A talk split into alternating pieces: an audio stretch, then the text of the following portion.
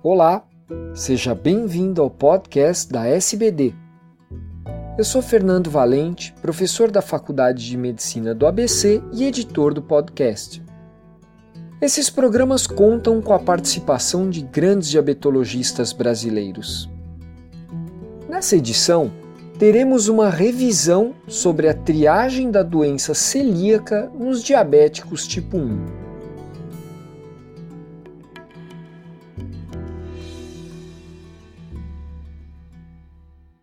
Olá, eu sou Mônica Gabay, do Centro de Diabetes da Unifesp, e venho contar para vocês um artigo que saiu recentemente no Diabetology Metabolic Syndrome a respeito do screening para doença celíaca em adultos. Uh, os autores começam comentando que doença celíaca é uma intolerância permanente ao glúten, resultado de uma doença inflamatória imunomediada, com lesão do intestino delgado e, por consequência, má absorção e que o diagnóstico necessita de uma biópsia do adenal para comprovar a essa deficiência na maioria dos adultos, que é a doença celíaca é uma das doenças mais uh, comuns na, na, na, na, mundo ocidental, afetando 0,6% da população em geral, e nos pacientes diabéticos essa incidência chega a 6%. Uh, no entanto, existe o consenso para a criança em relação ao screening de doença celíaca. A maioria dos consensos internacionais para criança uh, recomendam a dosagem anual nos primeiros cinco anos do, da transglutaminase e outros orientam a dosagem apenas a cada dois anos nos primeiros cinco anos da doença. E esses, esses, uh, esse screening deveria ser realizado principalmente nos pacientes com sintomas típicos. Entretanto, para adulto ainda não tem um consenso do que deve ser realizado. Então, alguns comentários que o autor uh, delineia. Primeiro, que a doença celíaca você tem um overlap genético com uh, o diabetes tipo 1. Ambos afetam o HLA classe 2, o antígeno DQ, sendo mais comum para a doença celíaca o DQB1 a 02 e para diabetes tipo 1, DQB1 03. Mas, no entanto, apesar de internacionalmente, por exemplo, ser recomendado ser feito HLA inicial e se comprovado HLA típico, aí sim fazer o screening com anticorpo, o autor acha que isso encareceria muito o screening e não seria necessário realizar. Em relação à apresentação clínica da doença, a maioria das crianças tem sintomas típicos gastrointestinais, como diarreia, constipação, vômito, distensão abdominal, anorexia, mas isso não é tão comum no adulto, e sintomas extraintestinais, como deficiência no crescimento, anemia, diminuição da massa óssea, defeito no esmalte dentário, e no adulto você podem ter sintomas inespecíficos gastrointestinais e anemia. Eles observam que existem dois picos de incidência da doença, por volta de 10 anos e por volta de 45 anos, e que o diabetes tipo 1 precede o diagnóstico de doença celíaca em 90% dos pacientes, especialmente no sexo feminino.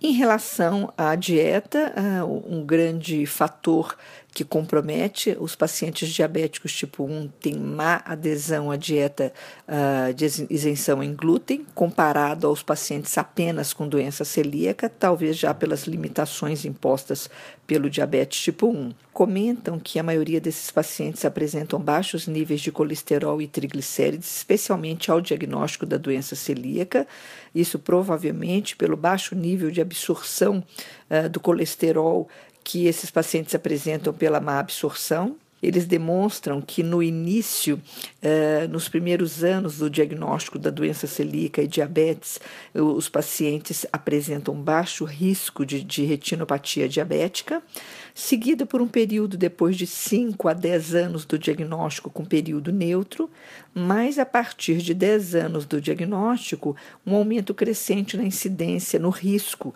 para retinopatia diabética. E eles dizem que esse efeito protetor no início uh, é às custas da má absorção do baixo nível de colesterol e, e baixo IMC que esses, esses pacientes apresentam no começo.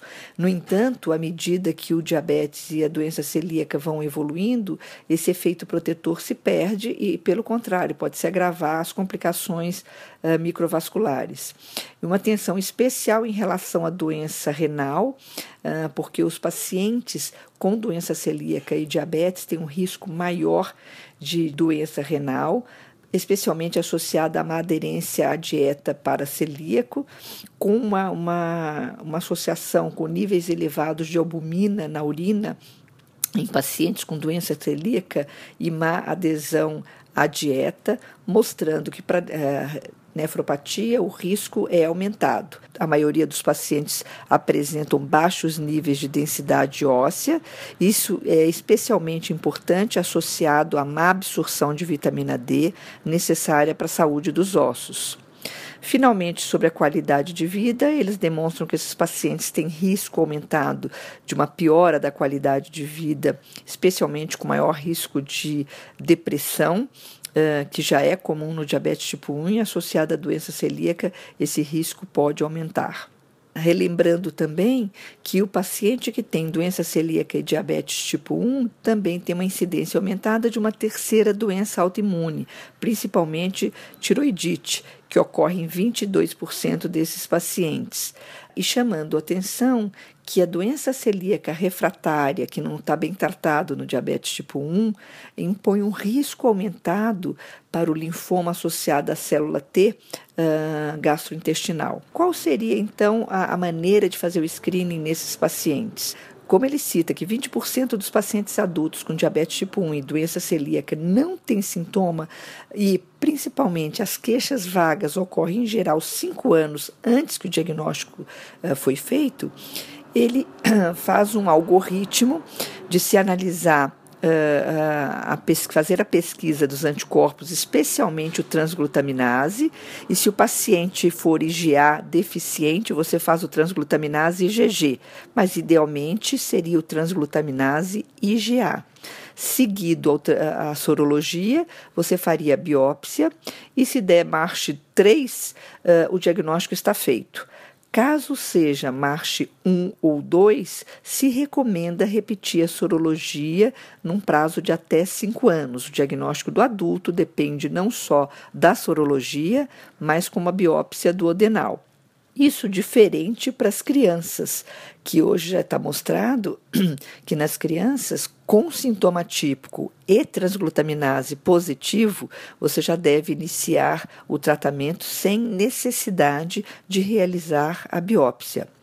E, finalmente, ele mostra que, numa revisão sistemática recente, mostrou que a maioria dos pacientes diagnosticados com doença celíaca uh, apresentaram uh, o diagnóstico nos primeiros cinco anos do diagnóstico do diabetes tipo 1. E, portanto, alguns consensos recomendam, a partir do diagnóstico do diabetes, realizar a, a, o screening sorológico no diagnóstico e depois de dois anos e depois de cinco anos de doença. Ele, no entanto, diz que ainda para adulto os estudos ainda têm suas falhas e, e o que ele sugere, na verdade, é ao diagnóstico fazer o transglutaminase e repetir a cada cinco anos essa sorologia.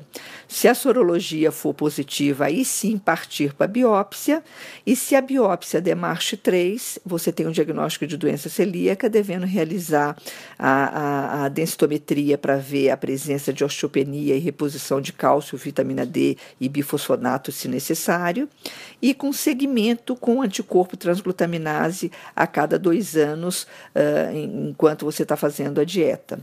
E se o paciente tem transglutaminase positivo hum, e é assintomático e a biópsia vem marche 1 ou 2, você repetiria a sorologia a cada cinco anos.